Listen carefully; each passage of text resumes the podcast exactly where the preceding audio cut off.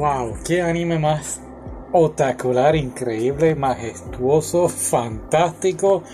Jujutsu Kaisen, ya terminé. Um, la primera vez que hice esto fue de los episodios del 1 al 12 o del 1 al 13. Acabo ya de terminar de ver todo lo que me faltaba. Ah, me había detenido porque a mí no me gusta estar esperando de semana en semana, me desespero un poco. Y de verdad me alegra un montón haber visto esto.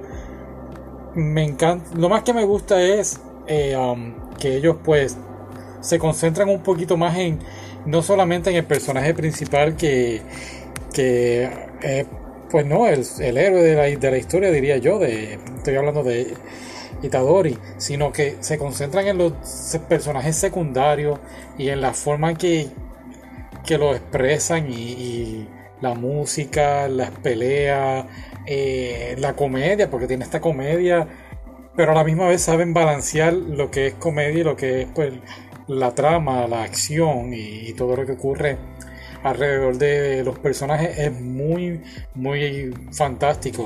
Otra cosa que me gusta es pues los villanos, ¿no? Este, los villanos aquí pues les dan más énfasis, no como en otros animes que pues tenemos el malo y el malo pues va a atacar al bueno y te explican lo que el malo quiere hacer.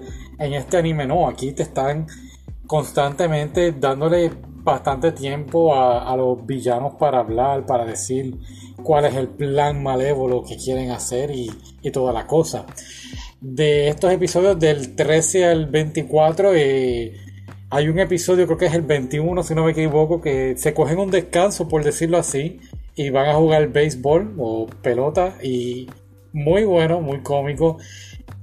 Mm, me gusta la introducción de los nuevos personajes de, en la escuela, por decirlo así, que pues se enfrentan con, los de primer año, con el grupo de, entrenado por, por Gojo, por decirlo así, o el grupo de Itadori, por mejor dicho. Y, vemos como la, la dinámica entre el de segundo año, creo que es de segundo año, ¿no? Se llama Todo y con Itadori. A mí me encantó eso, me estuve riendo bastante con ellos dos.